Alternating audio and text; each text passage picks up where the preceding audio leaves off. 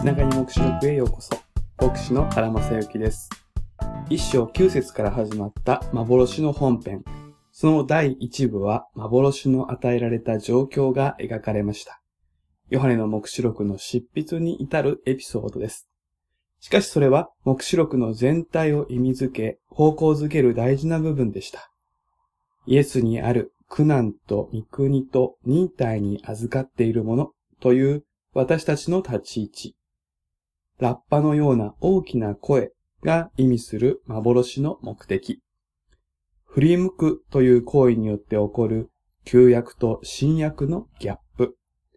2章から3章のイントロダクションともなる幻の中の人の子のような方、イエス様の姿。これらのことを一つ一つ学んできました。そうしてヨハネは20節で、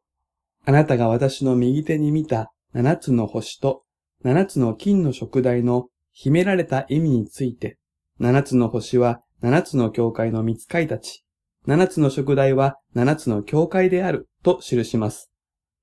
七つの星についてはすでに解説しましたので、残っているのは七つの金の食台、七つの教会についてです。ただその前に、秘められた意味という言葉について解説しておきましょう。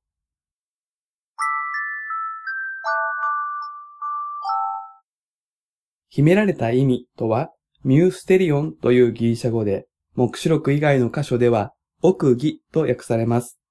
この言葉の基本的な意味は、旧約聖書だけでは十分に理解できなかったことが、イエス様の到来によってわかるようになったこと、明らかになったことという意味です。しかし、目視録では少し異なる意味で使われています。目視録ではこの言葉は、そのシンボルが重層的に使われているということを示すサインなのです。七つの星を持つ存在のことを考えてください。この場合、ローマ皇帝のシンボルとしてすでに使われていたシンボルがイエス様に塗り替えられていました。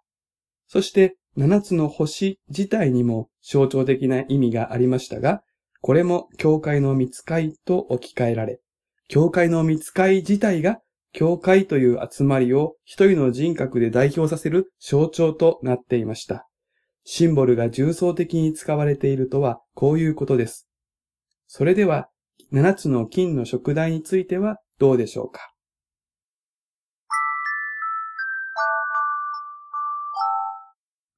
金の食台と聞いて、旧約聖書に馴染みのある人は、すぐに思い浮かべることもできるイメージがありました。それは、メノラと呼ばれるランプスタンドのこと。モーセが建設を指示した幕屋の重要な備品でした。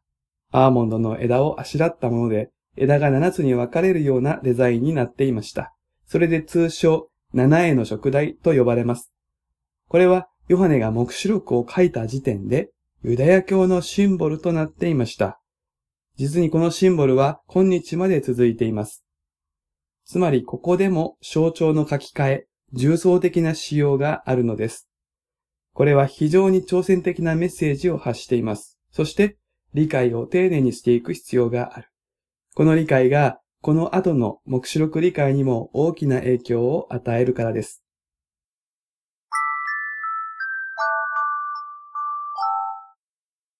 ユダヤ教と言いましたが、一言で言えないほど話は複雑です。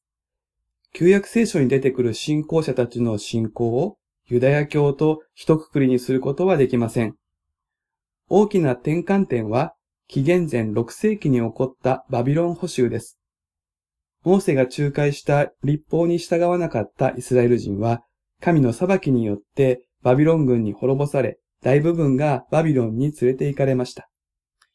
民族の歴史が終わってもおかしくない大惨事です。しかし、不思議なことが起こりました。バビロンでイスラエル人たちは自分たちの民族的アイデンティティを失わずに戻ってくることができたのです。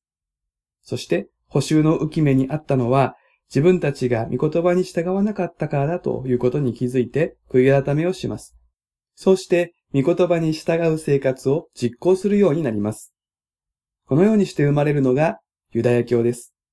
専門的には、第二神殿期ユダヤ教と呼ばれます。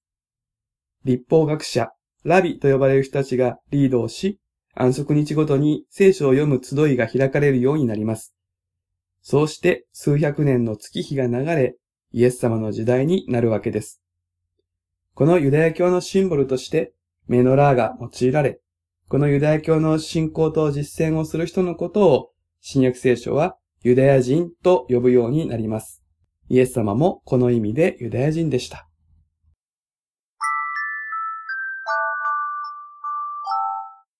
ユダヤ人は旧約聖書に約束されているメシアの到来を待ち望んでいました。そしてイエス様こそ待ち望んだメシアであるというのが人たちのメッセージでした。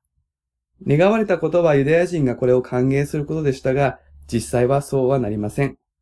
信じるユダヤ人と信じないユダヤ人に分かれてゆきます。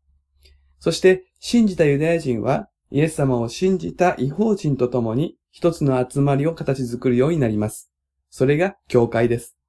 教会はユダヤ人と違法人がそれぞれの民族性、文化や慣習を保ったままで、新しい一人の人として生まれ変わった神の民です。この神の民のシンボルとして、メノラ、食代が割り当てられるということは、ある意味で当たり前のことでしょう。とりわけ、イエス様を信じたユダヤ人にとっては自然なことでした。食代は世界の闇を照らす世の光のシンボルであり、イエス様を信じたユダヤ人たちは、先祖から受け継いだ世の光としての神の民の使命を、イエス様を信じた違法人と共に担っているのだと、そういう感覚を持っていたに違いありません。ですから、ここで食代が教会の象徴として語られるということは、ユダヤ人クリスチャンたちを大きく励ますものだったに違いありません。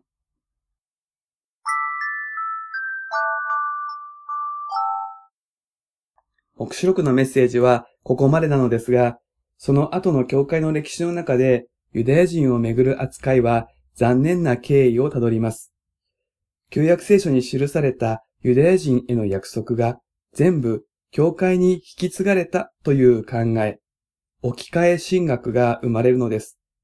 これは明らかに言い過ぎです。旧約聖書の約束はイエス様への信仰を持ったユダヤ人と信仰を持った違法人が一緒に受け継ぐのであり、置き換えられたのではなくて拡大されたのです。ユダヤ人はイエス様への信仰を持つことだけが求められたはずでしたが、教会を構成するメンバーが違法人ばかりになっていくと、この考え方が忘れられていきました。そうしてキリスト教会は、ユダヤ人がユダヤ人であることを捨てなくては、イエス様を信じることを許さないようになったのです。イエス様をまだ信じていないユダヤ人をユダヤ人として尊重しながらイエス様のことを伝える、それが教会の使命であったはずが、大きく逸脱してしまったのです。この反動として、今度は反対に、ユダヤ人を過剰に重要視する神学も生まれました。とりわけ、第二次世界大戦のホロコーストを経ても滅亡しなかったユダヤ人の歴史、